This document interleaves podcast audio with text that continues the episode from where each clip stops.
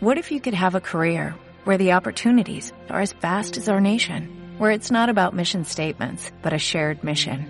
At U.S. Customs and Border Protection, we go beyond to protect more than borders, from ship to shore, air to ground, cities to local communities. CBP agents and officers are keeping people safe. Join U.S. Customs and Border Protection and go beyond for something far greater than yourself. Learn more at cbp.gov/careers. Tecnología y Trading, episodio 126.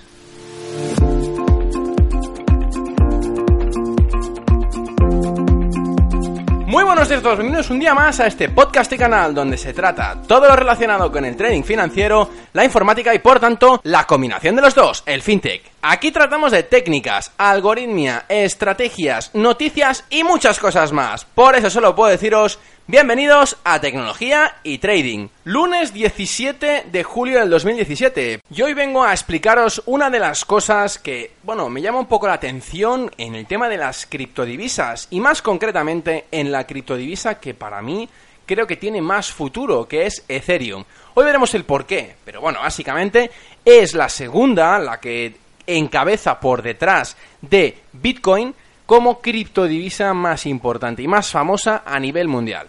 Antes de nada, como siempre os digo, ferranp.com, la web donde tengo todos los podcasts y además los cursos que mediante una suscripción mensual de 15 euros podéis ver y disfrutar de todos los contenidos que he creado y que sigo creando para todos vosotros. Durante este verano también aprovecharé para hacer cursos pendientes y para reforzar de otros para que así podáis tener más material para el aprendizaje. No hay excusa para aquellos que empecéis, ya que de momento está destinado exclusivamente para vosotros. Para los que sois más avanzados es para los que voy a destinar la temporada que viene para cursos más avanzados, como digo, y para que si os habéis perdido algo lo podáis repasar tantas veces como queráis. Bien, pues volviendo al tema de hoy, hoy vengo a traeros el eterno debate de Ethereum.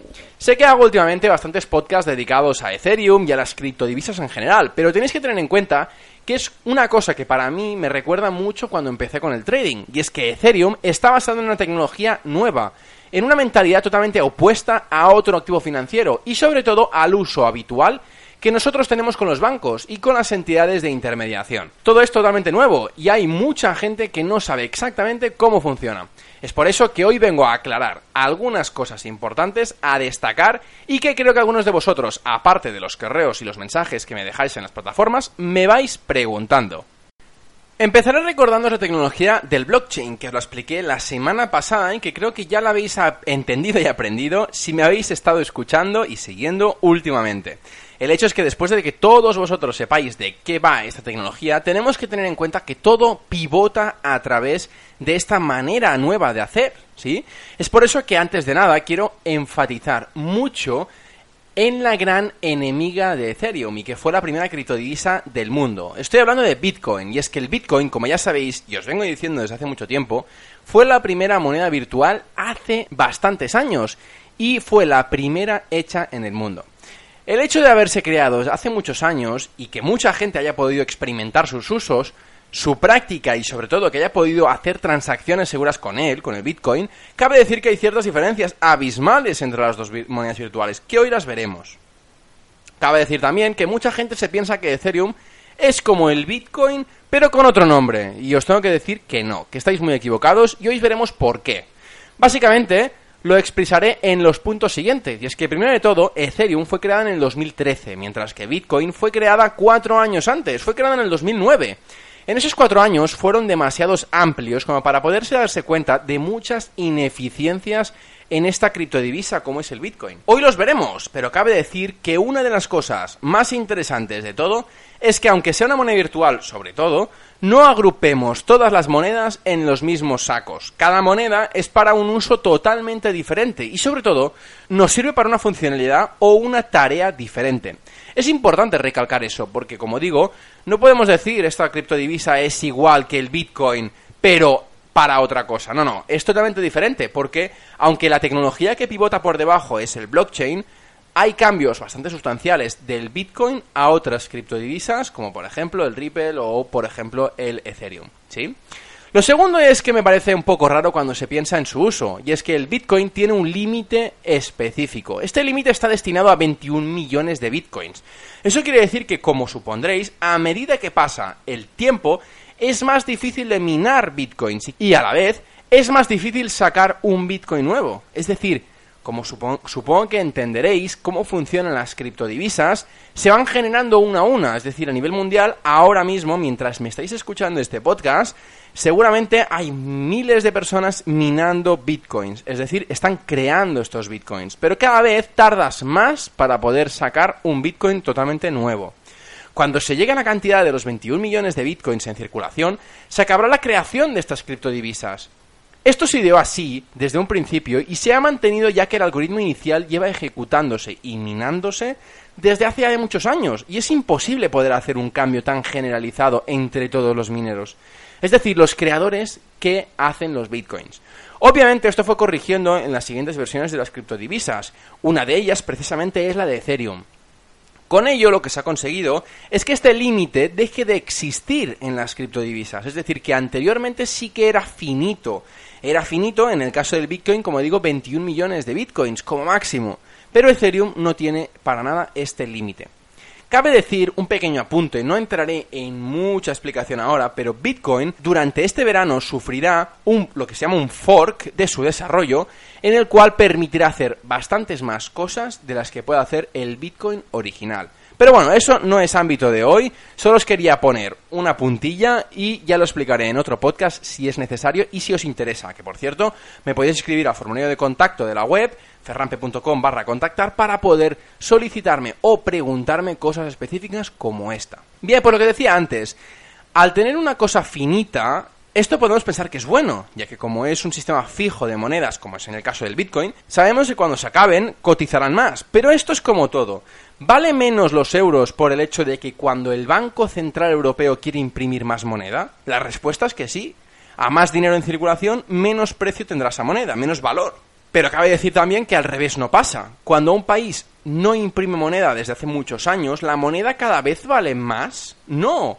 No tiene nada que ver. Esto es como las coleccionistas. Al final, si solo hay 10 SEAT Pandas en el 2050, a lo mejor vale mucho cada uno. Pero aunque me gusten mucho algunos coches de SEAT, y tengo que decir que es una marca que no me disgusta personalmente, pero no entra en este ámbito del podcast, y, y menos aún menospreciar al SEAT Panda, no creo que mucha gente compre un coche de estas características por un millón de euros, por ejemplo. ¿Me seguís? Aunque haya 10 SEAT Pandas en el 2050, yo creo que a lo mejor, bueno, a lo mejor sí, pero creo que nadie pagará un millón de euros. ¿Me explico?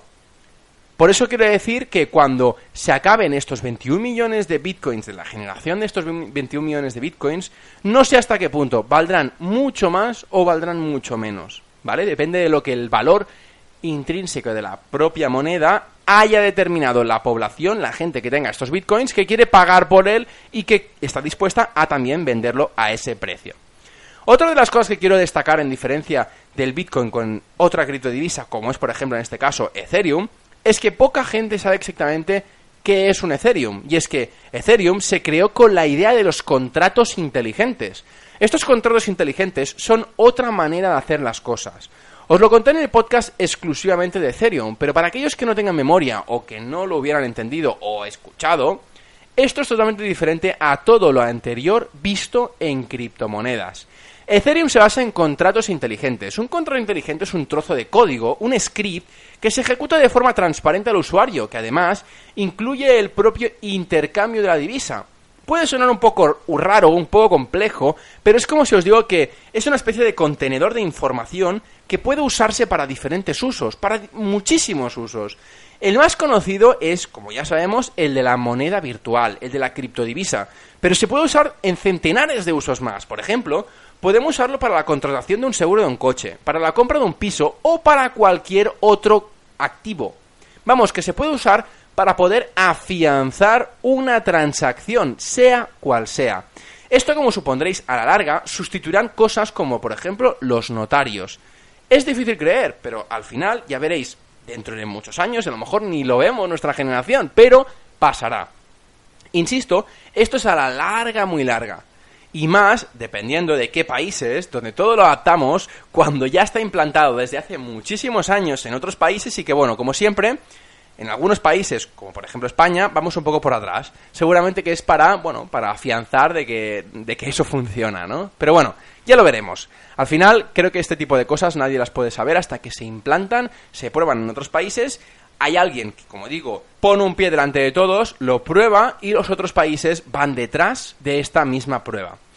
Bien, pues para aquellos que me habéis escuchado en el podcast del blockchain, ya saben que las tarjetas gráficas son las que sirven para poder crear estos Ethereums y a la vez también los Bitcoins. Entonces, ¿qué pasa? Que para que la gente siga minando Bitcoins tenemos que tener en cuenta que les tiene que salir a cuenta, ya que si no, como como cualquier otra persona, no trabajará gratis, no se comprará una tarjeta gráfica, no se comprará un ordenador conectado a Internet con centenares de euros de coste de este ordenador, de este Internet y a la vez de esta electricidad para la generación de bitcoins o de ethereums de forma gratuita. Lo que tienen que hacer para que les salga cuenta es poder usar la tecnología que tienen que comprar, es decir, en este caso las tarjetas gráficas, y que tienen que pagar para conseguirlos, que realmente cuestan bastante. Una tarjeta gráfica a lo mejor te cuesta 400, 600 o incluso 1000 euros, para poder hacer uso de estos potenciales realmente que tienen las tarjetas gráficas como motor de cálculo. Cuanto mejor sea la gráfica, más podrás minar y más podrás ganar por la generación de estos Ethereums. Pero esto se traduce que en que como el Bitcoin ya no sale tan rentable como antes a la hora de minarlo, la gente se ha pasado a minar Ethereums. Y esto también ha provocado que ciertas tarjetas gráficas se hayan agotado en el mercado, porque la gente las compra a saco para poder minar esta moneda virtual que tan a cuenta les sale. Desde hace un tiempo que no se vendían tanto como últimamente. De hecho, la última, la última vez que se agotaron tanto fue cuando el boom del Bitcoin. Pero bueno, como digo, ya veremos cómo avanza. Una de las cosas más importantes que tengo que explicar en el podcast de hoy es la relación de los bitcoins, de los blockchains y de las monedas virtuales con el exchange. ¿Qué es exactamente un exchange? Un exchange de criptodivisas es un lugar donde podemos comprar, vender y visualizar nuestras monedas digitales. En algunos casos también podemos hacer uso de estos exchanges para utilizarlos como wallet, que es para guardar nuestras criptodivisas a salvo en los servidores de los exchanges. Eso quiere decir que mientras nosotros vamos a, a una casa de cambio físico cuando vamos a un país que tiene una moneda diferente, o voy a un broker a través de una plataforma de trading como MetaTrader 4, Ninja Trader, mmm, multichars, cualquiera, para hacer un intercambio de divisas o de una transacción cualquiera, de lo que sea, ¿sí? Al final lo que estamos haciendo básicamente es un exchange, un intercambio. Este exchange no deja de ser un sitio físico o digital donde podemos intercambiar las monedas de una a otra. En el caso de las criptodivisas estamos haciendo forex, lo que pasa que una criptodivisa con una moneda física, el euro, el dólar o la que sea. En el caso de los exchanges de criptodivisas, lo que podemos encontrar no es más que una plataforma donde es un precio de un activo y con tu moneda operativa, el euro, el dólar, el yen, lo que sea, haces la operación que te guste más, comprar o vender. Por ejemplo, nosotros tenemos como moneda principal el euro y queremos viajar a Estados Unidos. Lo que necesitamos hacer es cambiar nuestros euros por dólares. Esto se hace en un banco o en un exchange físico, en el aeropuerto, por ejemplo. Entonces, imaginaos que queremos hacer trading en Forex y cogemos un broker totalmente paralelo a la transacción física, lo hacemos digital, ¿vale? Cogemos un broker cualquiera y hacemos trading en Forex. Y cogemos un broker bastante normal y conocido para poder hacer este tipo de transacción. Esta transacción se hará en su plataforma o a través de su web o del método que ellos digan, de lo que sea, ¿sí? El caso es que consiguen encontrar la manera de poder cambiar su divisa principal por una que sea secundaria. Tengo pensado plantearos en un podcast ejemplos más claros de este tipo de exchange, ya que, bueno, ya veréis que no solo se utiliza para hacer trading de divisas para especulación, este tipo de trading, ¿me explico? El uso de estos exchanges, del brokeraje. Ya lo veréis que os ayudará a entender mucho mejor los múltiples usos que hay dentro del intercambio de divisas. ¿Sí?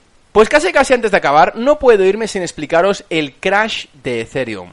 Hace unas semanas me quedé de piedra cuando vi que Ethereum bajó un 96%, o que al menos es lo que ponían todos los titulares que estaban en contra de las criptodivisas.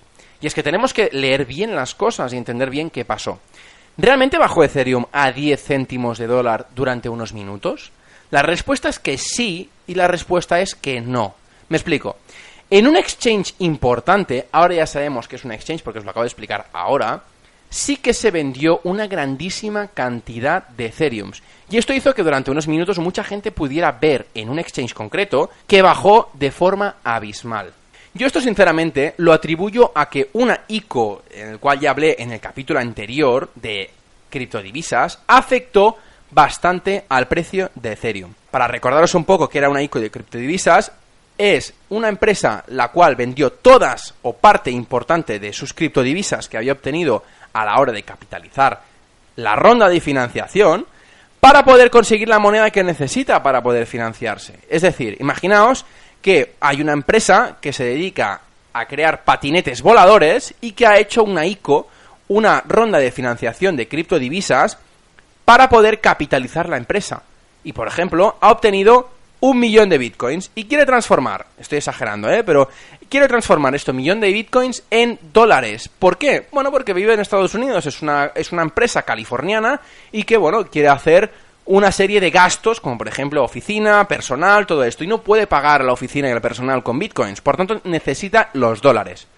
Al final lo que hacen es, oye, se van directamente a un exchange concreto para intercambiar estos bitcoins a dólares y empiezan a, a vender de forma masiva miles y miles y miles de bitcoins, haciendo así que cuantos más bitcoins vendas, obviamente el precio irá bajando y el valor en ese exchange, ahora explicaré el por qué digo en ese exchange, irá bajando de forma abismal. Digo en ese exchange porque, como recordáis, el blockchain es una cosa, una tecnología que es global, que no está centralizada y esto hace que tenga que normalizarse el precio entre todos los exchanges, entre todas las bolsas de volumen de criptodivisas entre ellos, para poder acordar entre todos a la vez el precio real del Bitcoin.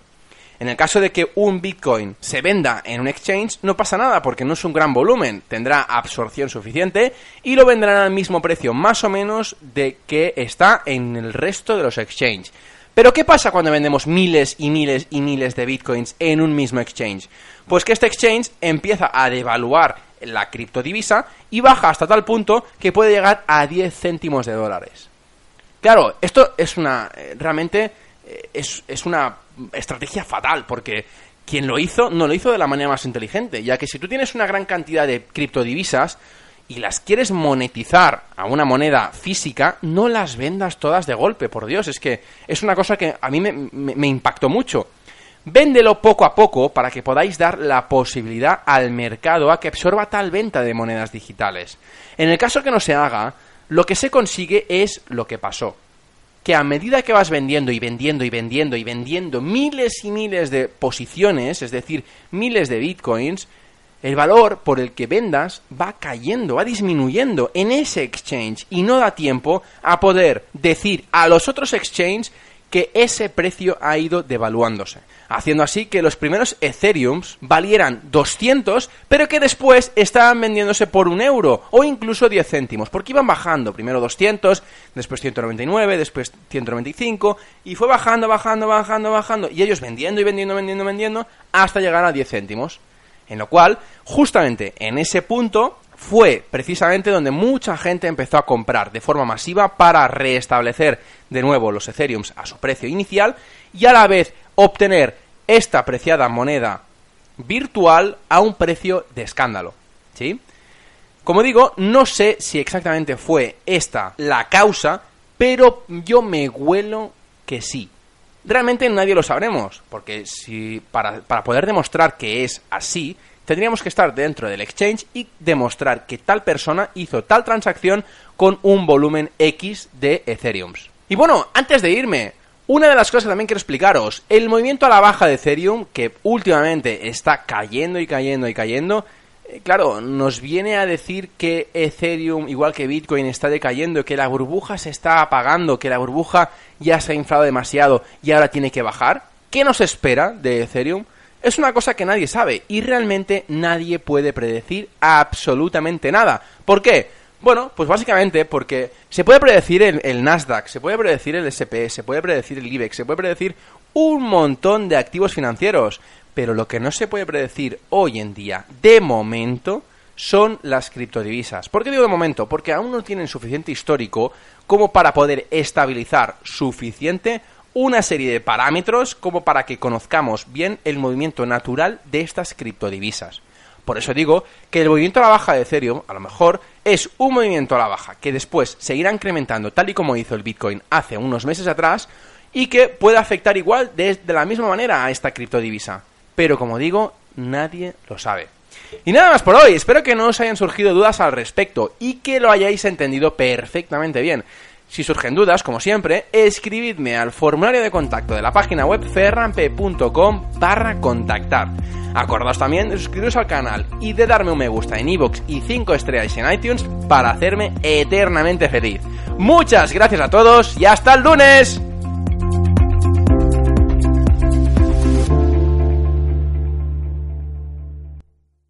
En Sherwin Williams somos tu compa, tu pana, tu socio, pero sobre todo somos tu aliado, con más de 6.000 representantes para atenderte en tu idioma y beneficios para contratistas que encontrarás en aliadopro.com. En Sherwin Williams somos el aliado del PRO.